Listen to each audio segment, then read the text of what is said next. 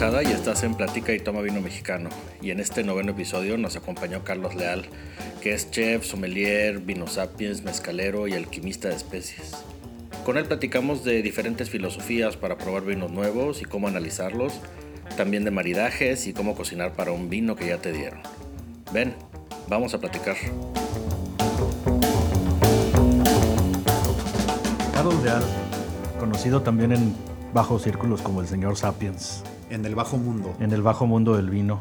¿Cómo estás? Bienvenido a Platica y Toma Vino Mexicano. Muy bien, Dani. ¿Tú cómo estás? Muchas gracias por la invitación. Todo muy bien, gracias. ¿Estás aquí en tu casa? A tus órdenes. Oye, vamos a, directo al tema del vino. Yo sé que tú has estado en el mundo del vino ya una buena cantidad de años, de una manera u otra. Así y, es. Pues empecemos por el principio. Borracho profesional. Borracho Dicen profesional. por ahí las malas lenguas. Que no es fácil. No, la verdad sí, sí requiere una que otra botella a la semana. Bueno, pues al mes, dependiendo del presupuesto. Dependiendo del presupuesto. Pero empecemos por el principio, como A ver. dicen. ¿Cómo empieza? ¿Cómo empiezas tú en este mundo? Ay, eh, pues eh, creo que todo mi amor por, por la comida y la bebida comenzó desde temprana edad. Yo creo que empezó con un trago de mezcal que me dio mi abuelo. Eh, tengo que decir que, que- que era menor de edad. No era mala influencia, al contrario, pero él en eh, sus eh, ratos, en sus días de descanso, era cazador. Entonces siempre los rancheros de diferentes comunidades le dan mezcal. Entonces pues me empezó a interesar eh, pues las cosas diferentes. Eh, pues cuando yo estaba chico pues eh, había muy poco vino. Muy poca oferta de vino aquí en, en la región español. Pero ya cuando yo comencé a vivir solo, después de estar estudiando, fue cuando un grupo de amigos nos juntábamos a, a cocinar y a comprar, eh, comprar eh, vino en los diferentes lugares, ir a algunos restaurantes. ¿Y por qué me metí? Pues porque me encanta, me encanta la bebida, me encanta la comida, me, me gusta o trato de, de encontrarle todo lo que no está escrito a la hora de beber, o sea, las entrelíneas, de dónde viene, pues la parte cultural, histórica, eh, geográfica, etcétera. Que siempre abona a la historia y a la experiencia, ¿no? El saber. Pequeños detalles van abonando poco a poco. Exactamente, o sea, yo creo que, que todo esto eh, es muy importante si hay historias detrás. Entonces, cuando estoy involucrado en un proyecto o cuando conozco un proyecto, siempre pregunto así como que las historias, las anécdotas que creo que además de la parte organoléptica, de todo el sabor y todo, lo que enaltece, lo que enriquece son precisamente esas pequeñas anécdotas e historias. Esas son a veces las que hacen la pequeña diferencia entre que te guste más un vino y otro. El- la historia detrás de, porque a veces hay historias bien románticas de cómo han empezado proyectos y luego aparte quién te las platique. Sí, tiene mucho que ver lo que, lo que se platica. Eh, bueno, yo creo que el, el vino no solamente se bebe con la boca. El vino se al, tomar vino se utilizan todos los sentidos y uno de ellos pues es, pues es, el, eh, es, es el, el, oído también y pues independientemente del sonido que se escucha, el servicio y todo, están ahí todas las historias, o sea, la, la parte romántica es eh, lo que va a embellecer la experiencia. Es como si pues te tomas una copa del mejor vino encerrado, solo, en tu cuarto, con... con uh, 30, 6 grados de temperatura, 38, pues no es lo mismo de estar en un ambiente y que estar disfrutándolo con alguien. Entonces, esto debe estar acompañado de, de, de, bonitas voces e historias. Claro, claro.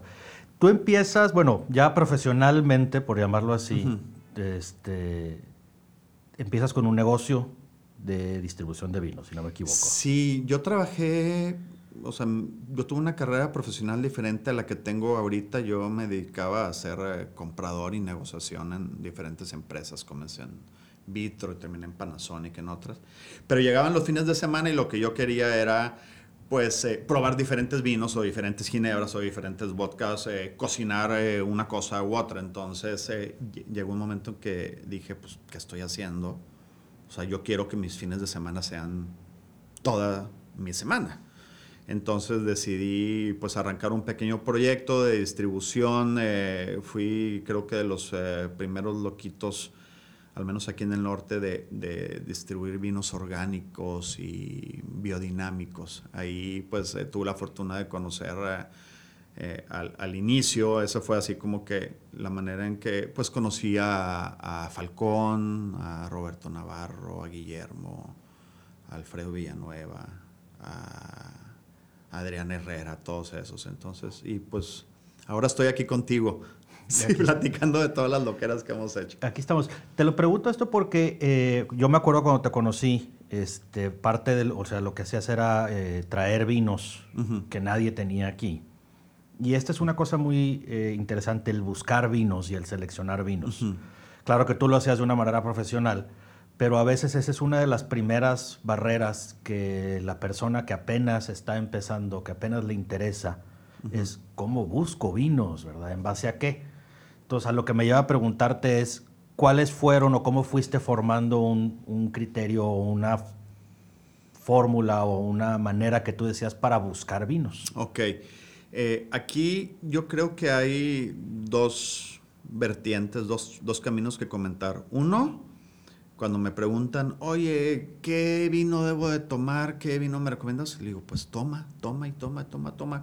Oye, ¿qué como? Come. O sea, para formar un criterio necesitas probar diferentes cosas y así ya tú ya vas a decidir pues qué te gusta y qué no te gusta y qué va con qué.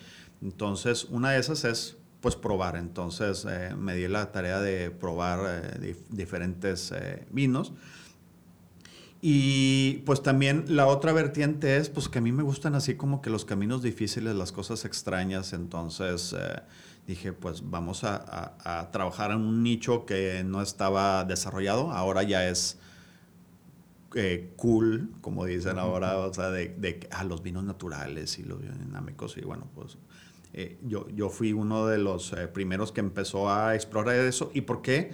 Porque pues se me hacían muy interesantes y totalmente atípicos. Entonces, eh, mi juego, que fue profesional, pero yo quise entrar a ese nicho de, ir descubriendo junto con la gente que compartía estos deliciosos elixires, era de que pues sacarlos de base a profesionales y a, personas eh, totalmente aficionadas de que sacaran de base y que probaran cosas totalmente diferentes. Y en este caso eran vinos orgánicos. Eran orgánicos y biodinámicos, franceses. Eh, tengo la fortuna de tener un muy buen amigo eh, francés, que pues él era la contraparte eh, en, Francia y traía etiquetas las más extrañas posibles. Muy buen paladar, Philippe Bouchacourt. Y pues estuve, estuve, haz de cuenta que el paladar así como que lo que él escoja, pues casi, casi a ciegas dentro de un espectro muy diferente, porque había vinos que podrían definirse así como que de... A veces se escucha mal, pero pues unos vinos muy animales, como que olía, como que adentro de animal recién matado. Me voy a ir medio sádico, pero pues cuando matas así como que de repente pues un animal... Eh, tengo unos recuerdos de mi infancia cuando era políticamente correcto para mí cazar.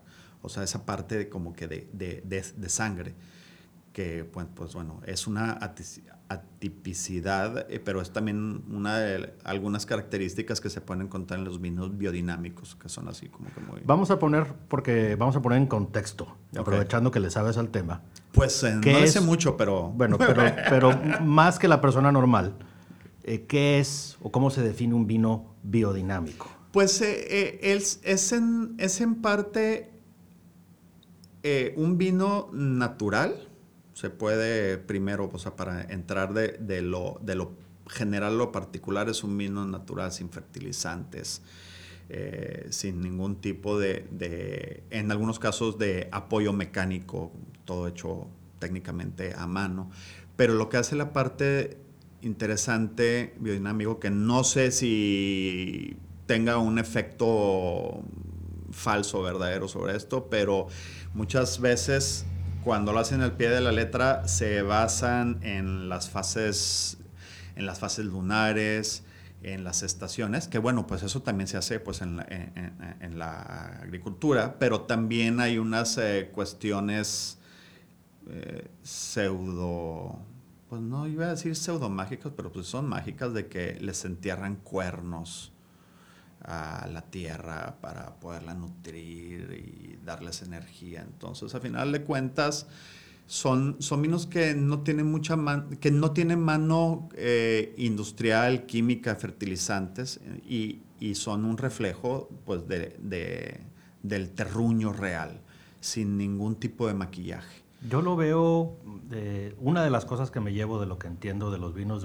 biodinámicos es que la agricultura es muy consciente y muy disciplinada de cómo quieren hacer las cosas en el campo. Y bueno, no se nos olvide, el vino empieza en el campo.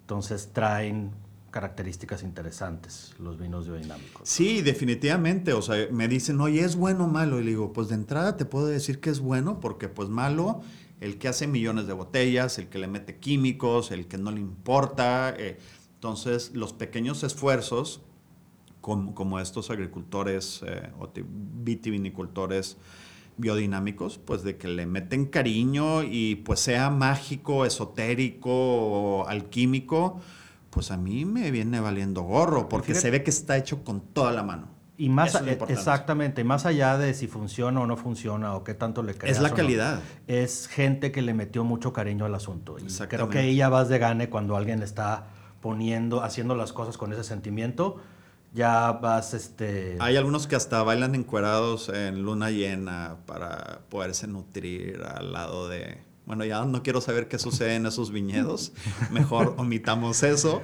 pero pues es banda, es, es, es, banda pues eh, muy, eh, muy, muy, muy clavada, muy entregada y pues son proyectos eh, muy interesantes. Entonces, esas son las cosas que, que hay que apoyar. Carrodilla es biodinámico, ¿no? Sí, Finca la Carrodilla es... ¿O es inspiración? No, es, biodinámico. Y también Santos Brujos es agricultura biodinámica. Eh, luego habrá que platicar directamente con ellos. Esos están muy interesantes. Sí, Carrodilla es, son unos vinos, bueno, a mí me, encantan este, todos los vinos de ellos. Un saludo a Fernando Pérez Castro, dueño de la vinícola. Un saludo, un saludo. Y también Santos Brujos son de eh, certificados como agricultura biodinámica. Son los dos que ahorita se me vienen a la mente en, este país. Ok. Y, pero bueno, que son, que no necesariamente, que luego se confunden los temas, eh, sí comparten cosas, pero no comparten todo a veces con los ahora llamados vinos naturales que ese es, bueno, hay, hay varias definiciones, se puede, se puede, volver muy amplia la definición. Sí, también están los vinos ecológicos y los orgánicos, entonces, eh, mientras sean buena onda los productos. Sí, yo creo que, bueno, todo... Pues hay que comunicar qué es cada cosa. Exactamente, y se vuelve medio confuso a veces. El vino natural, hasta donde yo lo entiendo, básicamente es nula intervención eh, extra en el proceso. Pues como no filtración, por decir así.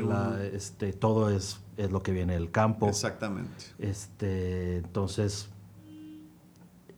que eso pues es descriptivo del vino, simplemente. Y a final de cuentas, muchas veces hay gente que utiliza todos estos términos eh, como que no contiene gluten o también el orgánico y el ecológico. Entonces, pero a final de cuentas, esas etiquetas para mí valen gorro. Lo importante siempre es ser que esté un producto bien hecho. O sea, porque puede ser que biodinámico y que ecológico y que natural. Se puede abusar del término. Sí, no, y hay mucha gente que lo abusa y no estoy hablando solamente en esta industria, pero lo importante es de tener, en este caso, un vino correcto al paladar Sí, igual y también los mezcales hay, hay, o sea, los destilados de agave, cambiando así como que el tema de que dicen, oye, pues es un mezcal que está certificado por el Consejo Regulador del, mezcal y lo pruebas y es un asco. Entonces, pues eh, puede estar igual aprobado por el Consejo Regulador y con todo el holograma y, y ser un terrorífico y puedes encontrar algo de un señor que está en la sierra y y pues es una perla, es un tesoro. Entonces, no nos dejemos guiar por las etiquetas. Sí, hay veces que, y no lo o sea, eh, hay veces que se abusa más como marketing el, el, agregarle estos eh, atribuciones a un producto que por filosofía verdadera del productor. Sí, se aprovechan definitivamente. Que de hecho yo conozco varios vinos eh, mexicanos que son, que bien podrían ostentarse como orgánicos y naturales y deciden no hacerlo. Pues es eh, así como que muchas veces es mejor no cacaraquear el huevo y así muchas veces se calla más Sí, que el, que el producto resalte por otras razones. Sí, sí, sí. Y, no por un concepto que a veces no se termina o de que te lo ponen enfrente de la etiqueta, ¿no? De que orgánico. Pues, sí. No, pues, o sea,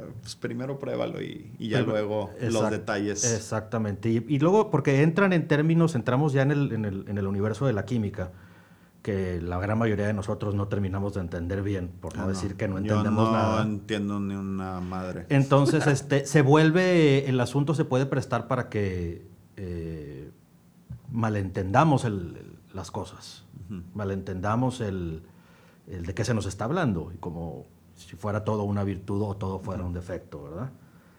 Pero bueno, eh, son vinos dignos de probarse, son vinos este, siempre, eh, en el caso de los biodinámicos que yo he tenido el gusto de probar aquí, nunca ha sido, ninguno al día de hoy ha sido una decepción, al contrario. No, al contrario, de hecho. Siempre han sido súper gratas experiencias y también conocer a las personas que lo hacen y que lo hacen por filosofía, eh, pues se vuelve parte de la experiencia de entender mejor un vino, ¿verdad? Sí, yo creo que el vino mexicano ha estado creciendo a pasos agigantados en los últimos años.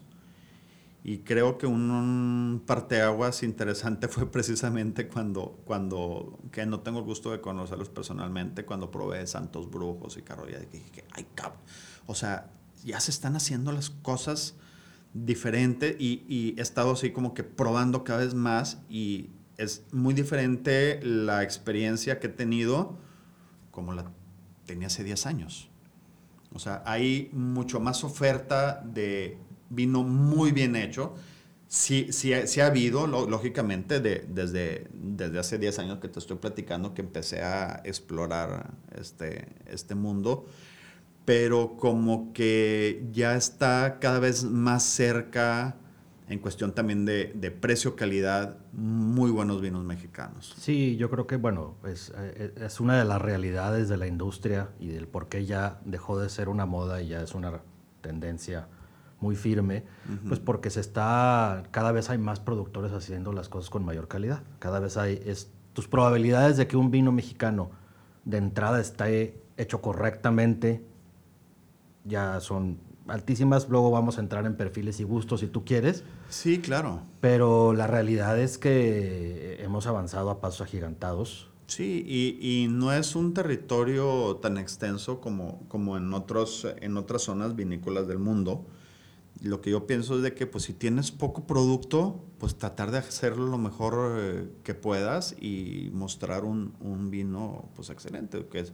a final de cuentas, eh, muchas veces eh, comparándolo con, con, vinos de otros países, pues no sé qué porcentaje, tú que eres experto en eso, caiga como pequeños productores. O sea, es la gran mayoría, ¿no? Pues para efectos del ámbito mundial, eh, hasta el más grande de este país clasifica como pequeño. Entonces, pues ahí está el nicho en el que México se está, creo yo, acomodando, de que productos de nicho, de culto, eh, bien hechecitos y, muy enfocados a, pues a la pequeña producción. Ahora, todos los jugadores tienen un papel o sea, los jugadores, me refiero a las vinícolas de todos los tamaños, tienen un papel que jugar y, satisfacen una demanda específica. Y la verdad es que los quieres a todos. Claro. Se, necesita que, existan productores micro, pequeño, medianos, grandotes e inmensos. ¿Y todos se están ayudando? ¿Es lo que yo estoy percibiendo? Eh, yo creo que sí, en algunos casos yo creo que sí ha venido cambiando un poco, se ha ido hermanando un poco más la industria eh, en cuanto a el, apoyo. Por ejemplo, aquí en Coahuila eh, hubo en un principio un apoyo muy grande que dio don José Milmo de Casa Madero a que hubiera más productores y eh, promocionando el asunto, ¿verdad? Pues sí. que gente se lanzara a esta aventura de producir vino. Es que a final de cuentas la competencia está fuera. Sí, O sea, todavía la estamos- competencia no somos nosotros. O sea, hay que competir contra, con- contra Sí, la- las la- otras. La competencia es otro país. Exactamente. Todavía no estamos en el punto, apenas estamos eh, produciendo suficiente para alrededor del 34 o 36% de la demanda. Entonces, hasta que haya suficiente vino para que se satisfaga toda la demanda y te sobre, ahí ya empieza a verte como competencia si quieres. Sí. Pero la realidad es que la competencia es, es el vino de otros países. Sí, hay que ver la competencia afuera, eh, porque si uno brilla, los demás van a recibir ese, esa, esa luz y de una manera u otra, inspirarse, trabajar con ellos, eh, aprender, etcétera, etcétera. No, y creo que eh, abona todo los, lo- a la marca México, que es una marca de vino que están haciendo apenas. Y entre más vinos mexicanos existan de buena calidad, pues es de mejor conveniencia para todos. Yo creo que ahorita es el mejor momento para la gastronomía y, y- y mexicana. Y pues ahí va adentro pues el vino. Entonces Sí, hay que cacaraquear todos los huevos, eh, todos los eh, emprendedores que se metan a hacer proyectos interesantes y pues también aprovechar todas las redes, la comunicación para pues hablar de lo bonito que tenemos. Claro, y aparte, eh, lo padre es que como estamos empezando, eh, se presta para cualquier cantidad de estilos, de creatividad, de, y, darle batería al paladar nacional. eh, a veces yo creo que no es cosa fácil, pero al mismo tiempo sí, porque el paladar nacional lo tenemos muy amplio. Probamos de todo y comemos de todo todo el tiempo, envuelto en más especies, puesto con salsas y cremas. Estamos, tenemos, Ujú. Desde muy pequeños nosotros tenemos un paladar que no le es extraño combinar cosas. Entonces creo que caben más estilos de bebidas que en, en otros países. Aquí cabe para que todo, cuando menos sea considerado. Históricamente, pues no somos un eh, país, una población consumidora de vino, pero cada vez sabemos más. Eh, y creo que tú y yo estamos en los consumidores de vino, tequila, mezcal, cualquier tepache, pulque, Bueno, etcétera, etcétera. últimamente- Pero bueno, hay que tomar mexicano.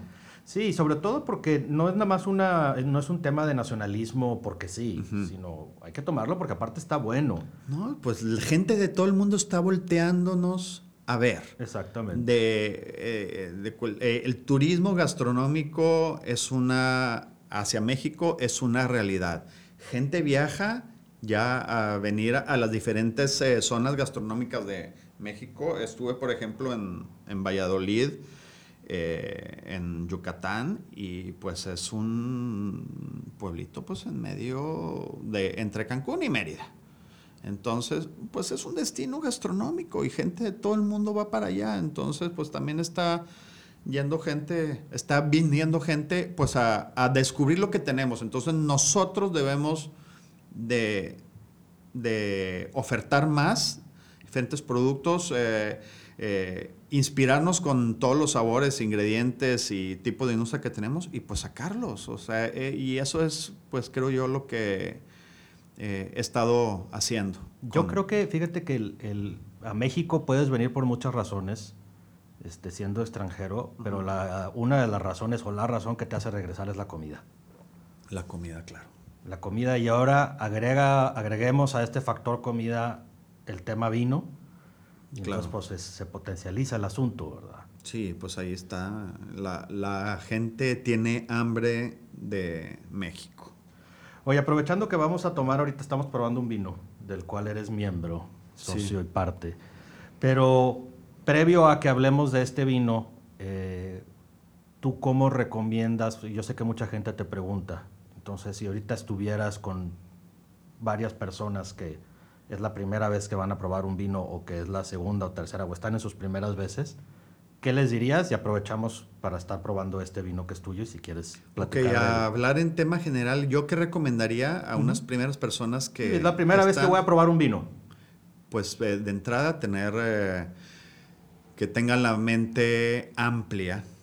Y pues hay dos tipos de personalidades. Siempre está la personalidad eh, aventurera y la también pues la, personalidad eh, reservada. Entonces, pues eh, la reacción que puede tener una personalidad u otra es diferente, pero pues yo diría estar con la mente y el paladar abierto. Para Principalmente para empezar y pues que lo disfruten. Entonces ya, en e, ya esa experiencia, pues si yo estuviera ahí sería pues llevarlos de la mano pues lo que vas a esperar y, y, y cómo yo recomendaría beberlo. Pero pues, eh, y en específico en este vino. Ah, pues en específico en este vino, pues eh, como son todos, es, eh, pues, pues ya sabes, todo lo típico de que encuentra el aroma, que se despierte y pruébalo despacito y todo eso. Y yo creo que una de las gracias de estar vivos de que podemos sentir. Entonces, y, y una de las razones por la que nos gusta el vino es porque pues precisamente lo sentimos. hay que utilizar nuestros, eh, nuestros, nuestros sentidos y, pues, pues agradecer de, pues, pues, de que hay muchas cosas, o sea, de, que podemos probar y pues que están vivos. Entonces, pues este vino, eh, hay, hay quien dice que el vino se empieza a beber desde la nariz. Entonces, la nariz ahí juega un eh, factor importante, lógicamente, cuando es alguien al inicio, pues dice, pues a qué huele, pues a vino, a qué sabe, pues a vino. Entonces, yo creo que hay que jugar y estar probando muchas cosas y no es de que una, el vino sepa a una cosa u otra, es lo que yo siempre digo de que es a qué nos recuerda. Entonces, cuando tú tienes una memoria y empiezas a trabajarla, porque no es algo que a todos se nos dé de facto, es pues, pues a qué te huele, que a mermelada o a frutos, a frutos, siempre dicen de que frutos rojos. Pues yo digo así como, como también dice Diego de la Peña, de que esto huele a tal dulce o huele a mermelada. Entonces es algo que nos recuerda. Y yo sé que no hay una respuesta 100% verdadera. O sea, entonces es pues lo que nos hace sentir el vino lo importante. Claro. Y hay que hacerlo de manera lo más consciente posible para recordar, ¿no? O sea, decir que... Sí, cuando haces unas catas de 13, 14 vinos, pues ya estás bien... O sea, hay que probar, hay que darle el merecido respeto pues a lo que estés bebiendo, ya sea vino, mezcal, tequila. Hay que tratar de hacerlo como que de una manera, como tú dices, consciente, y correcta eh, también cada bebida. correcta y encontrarla y platicar de ella. Eso es, lo, eso es lo bonito del vino, eso es lo bonito de la comida, pues de que estamos platicando sentados y... y es una de las grandes virtudes de la comida y del vino es que nos sientan a platicar. Exactamente. Y eso siempre va a ser bueno. Eso, yo creo que ahí las eh, mejores decisiones de eh, históricas siempre han sido pues alrededor de comida y vino y, pues eh, hay que verlo también como un puente para y es un factor pues, hermanarnos. Es un factor de unión. Exactamente. Y ya cuando ya le pierdes el respeto, pues ya puede convertirse en desunión, ya cuando se te pasan las copas. Entonces esto es eh, no hay que beber por beber, hay que beber para disfrutar y pues de un pues, de paso pues aprender. Y, con calma. Ah, pues, El vino no se va a acabar, el vino, sobran vinos, no, hay manera de probarlos todos. Pues, o sea, yo digo, espérate, si no es frutzi. Exacto, exacto, exacto. Despacito, despacito. No es para quitarte la sed después de un maratón. Sí, ya luego te tomas cuatro o cinco, ya, ya, ya, ya es eh, muy diferente. Entonces hay que, yo creo que lo bueno hay que irlo probando poco a poco y pues disfrutándolo con con diferentes alimentos y que uno mismo vaya descubriendo pues eh, de qué manera le gusta, con qué le gusta, qué temperatura. Bueno, siempre hay una temperatura ideal, que eso es un tema que me da mucha risa siempre, que dicen, oye, pues es que es que esa temperatura ambiente. Y yo, sí, güey, pero no temperatura ambiente de, de aquí de Escobedo, Nuevo León. ¿no? Sí, no es lo mismo que la de Ciudad de México. Es temperatura de 18 grados, entonces, o sea, 18, 20 grados. Eh pues para que sea pues agradable. Fresco. Entonces, sí, sí. Fresco sin estar frío. Fresquito, como ahora se tiene que decir eh, aquí en... Oye, este vino en especial, ¿tú eres parte de este vino? ¿Se llama Dodo? Sí, yo soy muy afortunado de ser eh, parte de este proyecto. Eh, técnicamente yo fui invitado por, por no te voy a decir que por azares del destino, pero Enrique Weber, hijo, es eh, sommelier eh, yo creo, y muchos lo creen, que pues es un genio en, muchos temas. Y se enamoró del vino de temprana edad. Eh, es, es, muy, muy joven.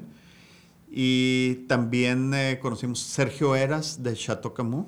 Es también el otro genio que, que está detrás, el enólogo.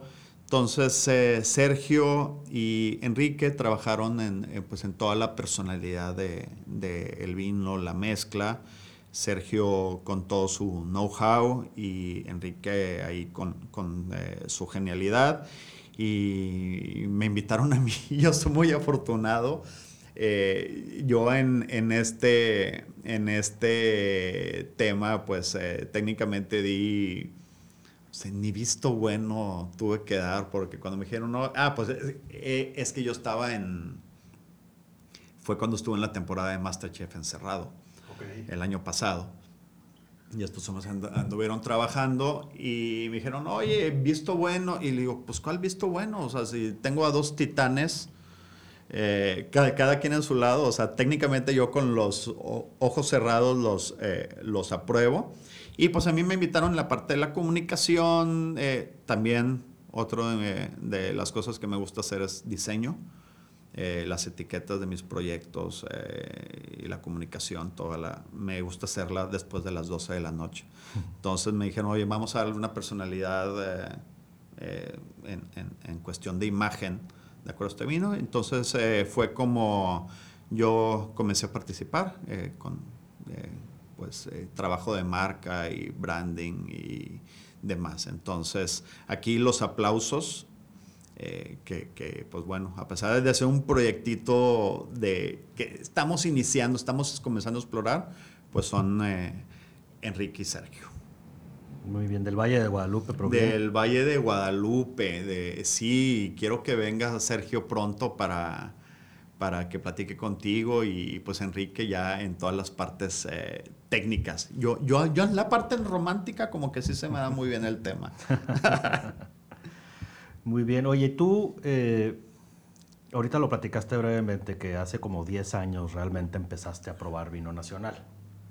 Venías de probar realmente de estar enfocado en otros países. Ah, vino mexicano es muy reciente. Te digo que así como que sí probaba que Chateau Camus y que vino de piedra, eh, unos que otros, pero yo lo que bebía más era vino francés por la relación de, con Philippe y con lo de vinos Sapiens, que eran o sea, vinos eh, franceses del sur de Francia.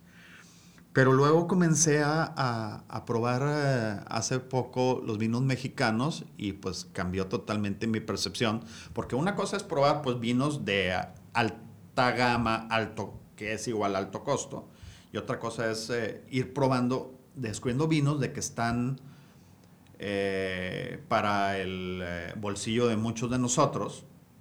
Entonces digo, oye, pues es un buen vino. Entonces así como que ya dije, a ver, algo diferente se está haciendo.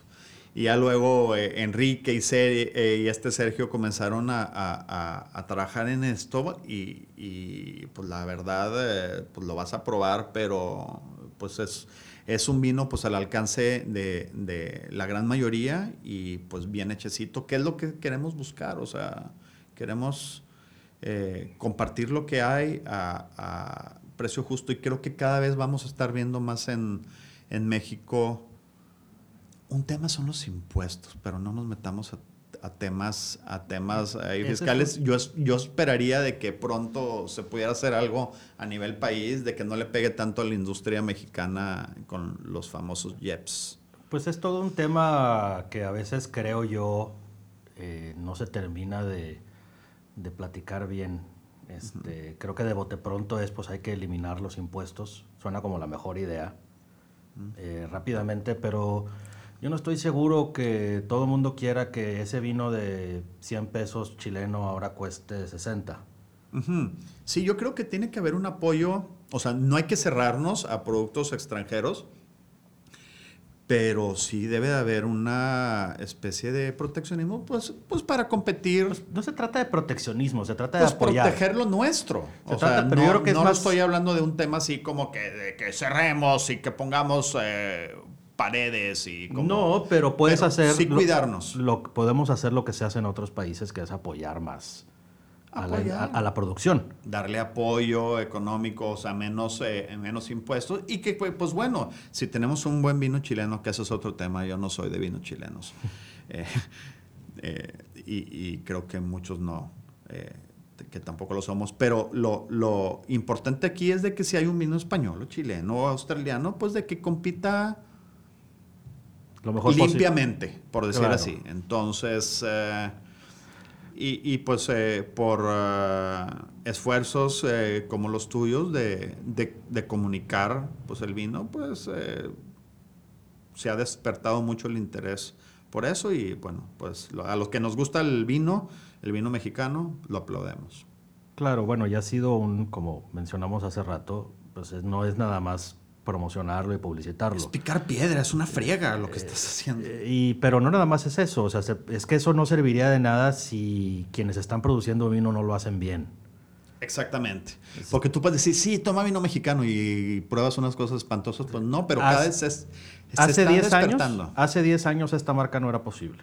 Era, sí, era difícil. Hace Eh, 15, Porque o sea- aparte estaba estigmatizado de que sabe saladito. Todavía. Todas. eh, Todavía. Y, y, y luego decían, no, es que es el terruño del mar. Y, y, ay, bueno, eso es así como que un tema delicado, pero ya la oferta de lo que hay, o sea, esa variable que hay muchas eh, teorías de por lo que ocurría o no ocurría, pero bueno, ya se, se- se está empezando a limpiar ese Es un estigma, poco, ¿no? Todavía está el, el vino mexicano, es una de las eh, que te van a decir de bote pronto es, es caro.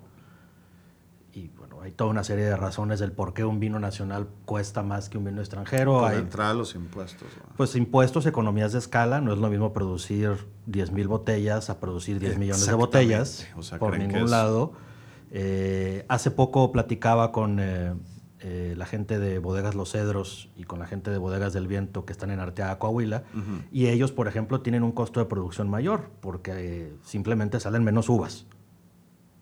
Así de sencilla la matemática. Cada hectárea deja claro. menos uvas. De entrada. Entonces me sale más caro y aparte me tengo que proteger contra granizadas y tengo que hacer varias podas al año. Entonces el costo de producir el vino simplemente es mayor. Exactamente. Hay, que a veces que entender un poco el contexto del asunto. No, y si se va platicando todo eso, ya también pues sirve de, de aplicarlo. Hay un tema romántico de que, oye, pues que estamos trabajando y sacamos menos, u- o sea, como quiera, ya empiezas a, a darle todos estos mensajes de una u otra manera al consumidor y ya lo pones, como tú dices, pues ahí en contexto y pues ya entiendes, ¿verdad? O Sí, sea, no es que, por o sea, decreto. no es enchilame otra. No es nada más por decreto quiero que cueste tanto, aunque siempre va a haber productos que se van a vender porque yo quiero que Ujú. cuesten eso. Pero la realidad es que hay toda una cadena de factores y luego hay una cadena de distribución y de valor que pues que van encareciendo el producto necesariamente. Eh, pero lo bueno, volviendo al tema, es que cuando menos el tema de la calidad ya estamos muy bien encaminados ahí. Eh, cada vez ha habido, se producen mejores vinos, cada vez hay más productores haciendo mejor vino.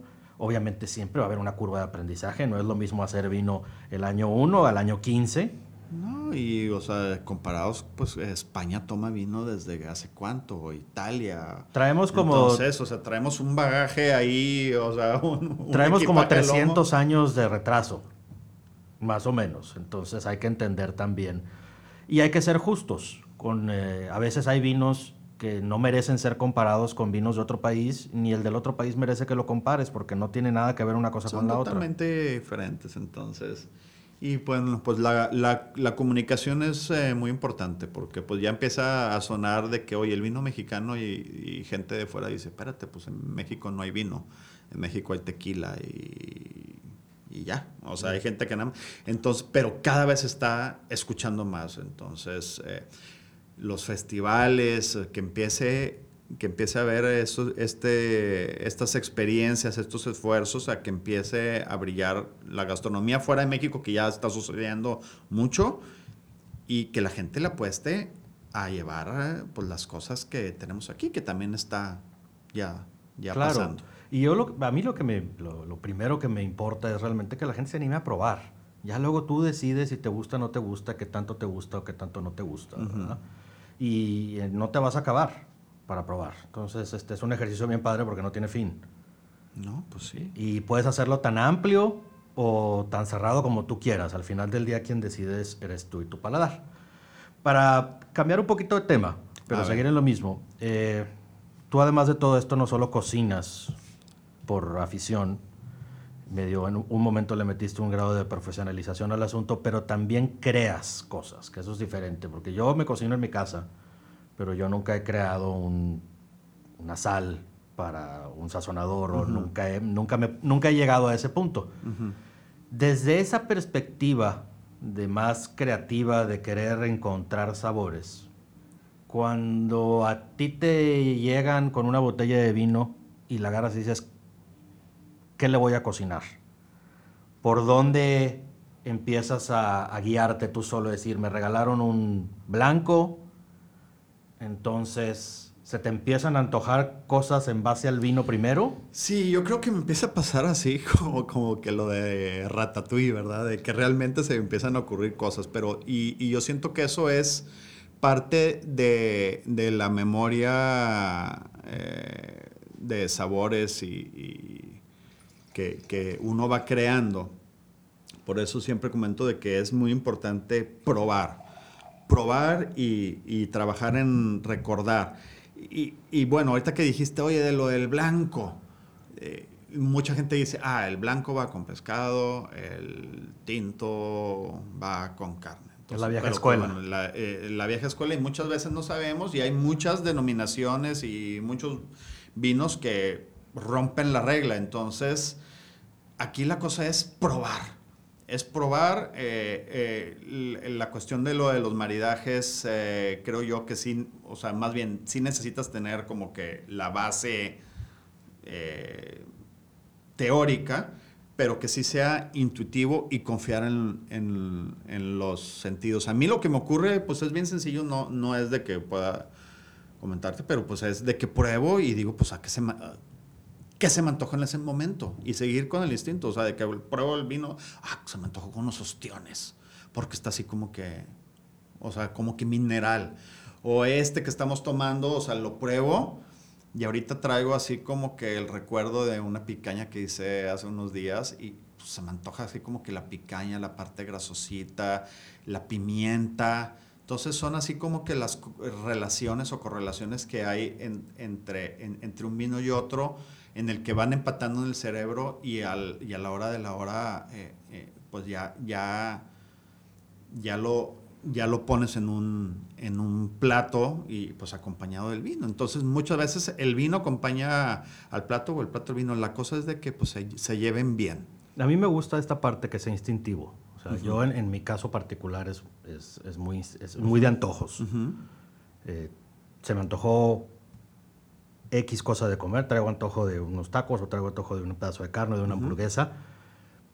E inmediatamente el trato de, en base a lo que tengo a la mano, decir, y este, traigo antojo de tomar, traigo antojo esto, y vamos a ver qué pasa, y a ver a qué mundo llegamos. Y vamos a fallar 100 veces, pero la cosa es, o sea, no tomar a lo De esas sonso 100, y aprender. y Y, de ahí dices, ah, Es que es es exacto. que esto va, no, no va con esto, va con aquello. Entonces, y a la siguiente. Eso ya es lo te relevante, luces. lo que acabas Eso. de mencionar Es ahorita. que hay que es aprender. Aprender y, y lo, lo que estás aprendiendo no es una regla universal, estás aprendiendo tus gustos.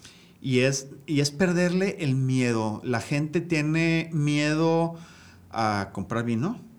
eh, a Con justa no razón. saber, exactamente, a no saber, y, y te lo digo, y pues bueno, el vino mexicano pues, está peladito y en la boca.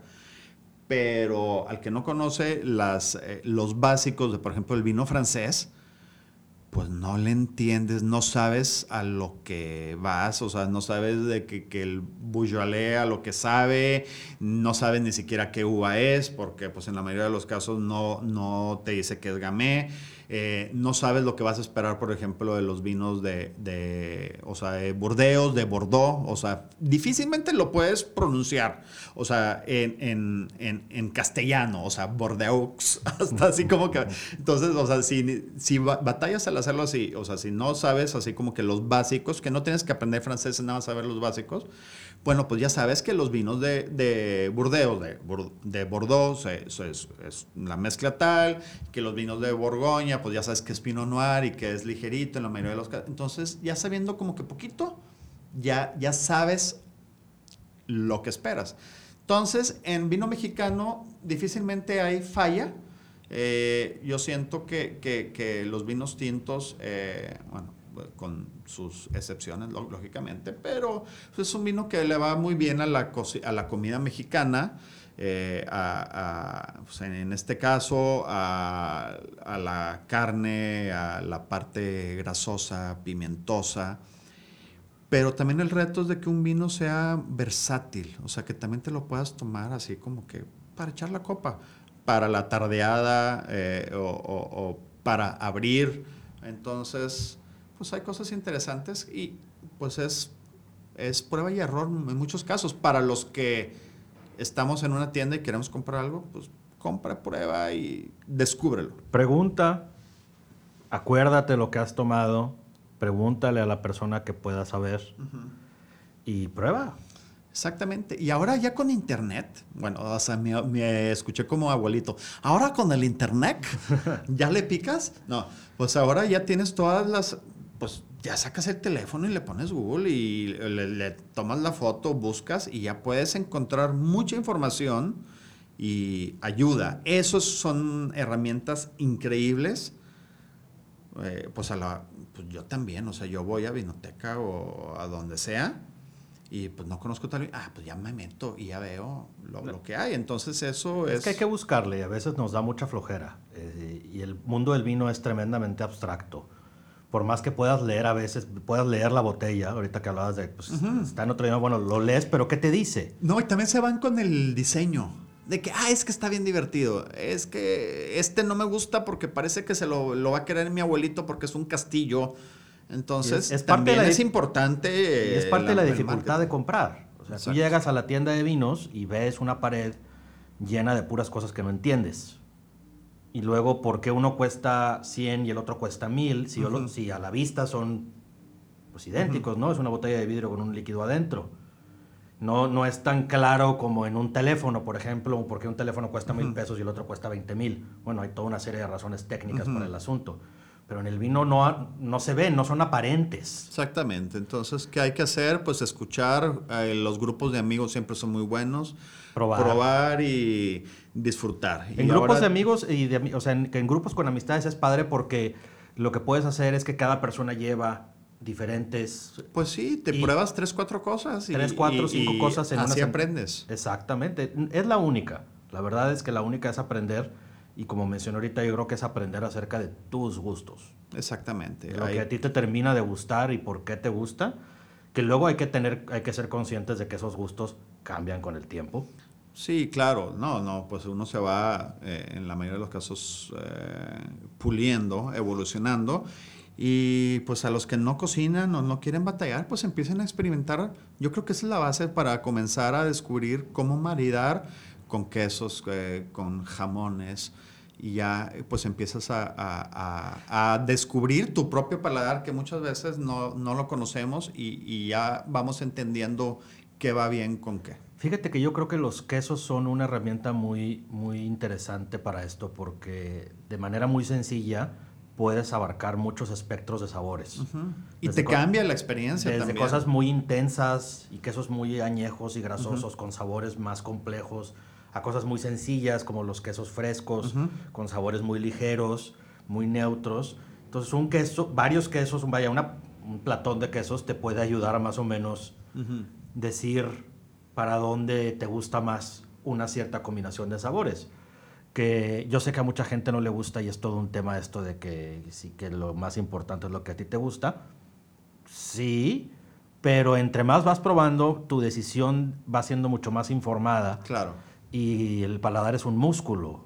Se va necesariamente se tendría que ir refinando con el, con el tiempo y te van, te van gustando más ciertas cosas conforme vas avanzando de calidad pues vas dejando ciertos sabores y vas adquiriendo otros gustos. Sí, y ahí y, pues es como un deporte.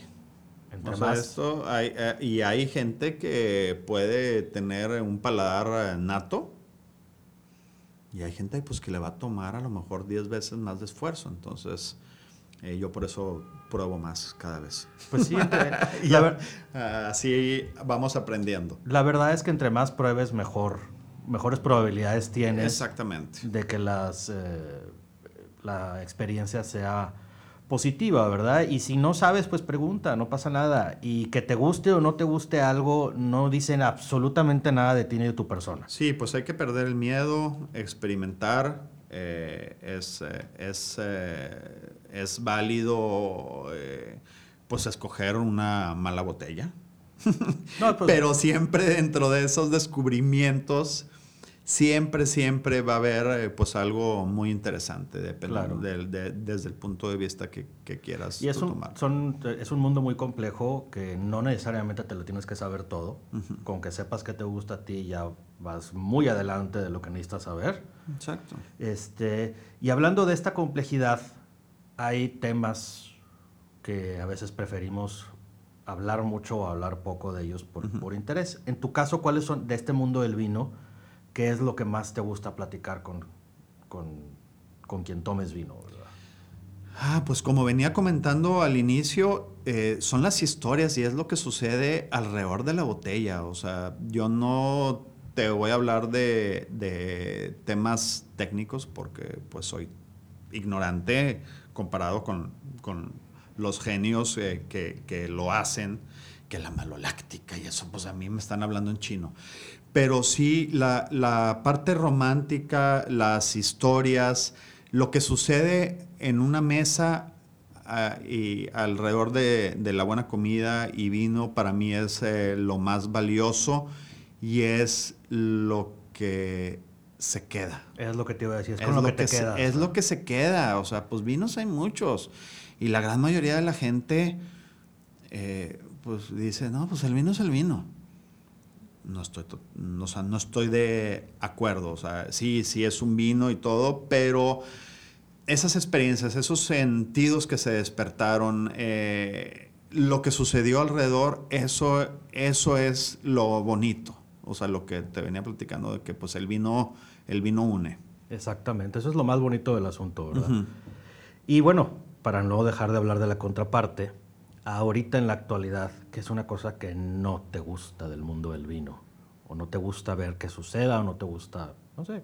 Ay, me gustaría de que el vino eh, en el que fuera que estuviera más al alcance de, la gran mayoría. Eso me gustaría que, que, que hubiera más oferta, que está sucediendo. Cada vez eh, la gente se está acercando más. Entonces mi sueño es estar en un México donde sea del día a día tomar vino mexicano. Eso es lo que no me gusta ahorita, pero estoy viendo que poco a poco está cambiando. Entonces, sí, poco a poco pues es un proceso y hay una curva de aprendizaje de todo mundo. Sí que vamos a tener que pasar y que estamos, más bien que estamos pasando como país, ¿verdad? No es como pues, Argentina, España, de que, y lo digo, de cualquier hijo de vecina te puede recomendar un vino o, platicarte de él, o, o, sea, que tiene mucha experiencia porque pues nació, eh, vivió con, con, con, esto. Entonces, eh, no es imposible porque ahora ya las nuevas generaciones ya están naciendo con vino con vino mexicano. Cosa que ni tú ni yo. contrario a nosotros. O sea, la nueva generación ya va a tener, o sea, vino mexicano.